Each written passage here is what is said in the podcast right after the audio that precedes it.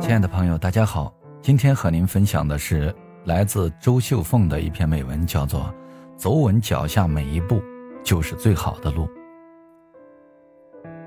有一次参加亲戚的婚礼庆典，年轻的主持人竟然忘了词儿，说的吞吞吐吐，然后无奈掏出卡片边看边念，台下的宾客起哄，调侃主持人重来，他涨红了脸，说自己是新手，请大家多包涵。直到老板出面解围，才稳住场面。就餐的时候，主持人跟我同桌，近距离才发现好像在哪里见过。仔细一问，原来是我曾经的健身教练小欧。在健身行业干得好好的，为什么会跳槽到婚庆公司当主持人呢？小欧看出我的疑虑，不等开口问，就竹筒倒豆子般讲了起来。他说，干了两年的健身教练有点厌倦了，看到有朋友当婚礼主持。觉得既轻松又风光，就仗着自己的嗓音好，形象也不差，入了这一行。他有点沮丧地说：“我觉得当主持人很了不起，可现在看来，我好像不太适合。”这话听起来有些耳熟。我想起刚在健身房认识他的时候，他也说过类似的话。本来我想当一个发型师，学了半年后，发现当健身教练很了不起，立马改行了。他的快速转行让我不知道说什么好。一个人有工作热情当然好，不断挑战自己也没错，但先应该弄清楚自己的优势劣势，定一个明确的方向。有些人很容易羡慕别人的光环，以为只要追随别人成功的脚步，就能让自己变得同样的了不起。殊不知，人生最重要的是要找到适合自己的坐标。如果连自己都不认可自己，别人自然也很难认可你。有天周末，朋友约我到城南喝瓦罐汤，我起了个大早，赶到店里却排在三十位，朋友比我先到，排在十八位。我埋怨他不提前帮我拿号，朋友解释说，店里每天只炖两百份的瓦罐汤，卖完就关门，怕远道而来的顾客喝不着，就一直采取拿号排队的方法，一人只能拿一个号，一次。现买一罐。既然顾客这么多，多炖几罐汤不就解决了吗？我不解地问。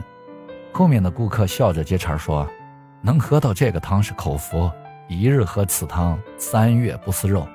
我在这个小店喝了十年的瓦罐汤，还是感觉没喝够呢。”他介绍说，熬汤秘方是老板自己研制的，食材也都是纯天然的，比如花椒，市面上为了方便用的都是晒干的。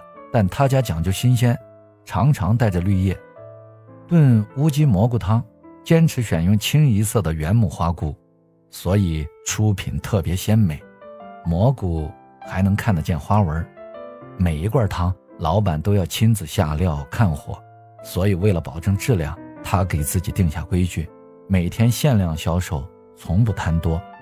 也有大酒店想请他，小餐馆想加盟，他都谢绝了。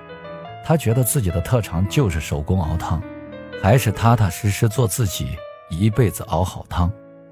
我这才明白，难怪他的瓦罐汤会成为小城一绝，因为他深谙“企业不立，跨着不行”的道理。如果踮起脚尖，就无法长久站立；如果迈着大步，就无法长远行走。这时候，静下心来，好好做自己，走稳脚下每一步，就是最好的路。在这个信息爆炸的时代，很多人觉得自己不缺能力，只是缺机遇和平台，但抱着这样的想法很容易迷失方向。比如实习期没满就想转正，一个本事没学会就想跨界，有点小成绩就好高骛远。如果总是因为羡慕别人的了不起就随意调换自己的频道，结果往往应了那句俗话：“这山望着那山高，到了那山没柴烧。”当你总想当别人，不想做自己的时候，成功就离你越来越远了。诚然，我们身边有些人确实优秀，值得钦佩和学习，但我们常常只看到别人的成功，却忽视了他们背后付出的艰辛。欲当大事，须是笃实。真正的了不起，是要学会在自己的领域里沉下心来，以一颗匠心，踏实学习，做好深耕。直至获得真才实学，成为顶尖能手。唯有百炼方能成钢。有朝一日，当你把热爱的事做到极致，你终将发现，踏实做好自己，就是了不起。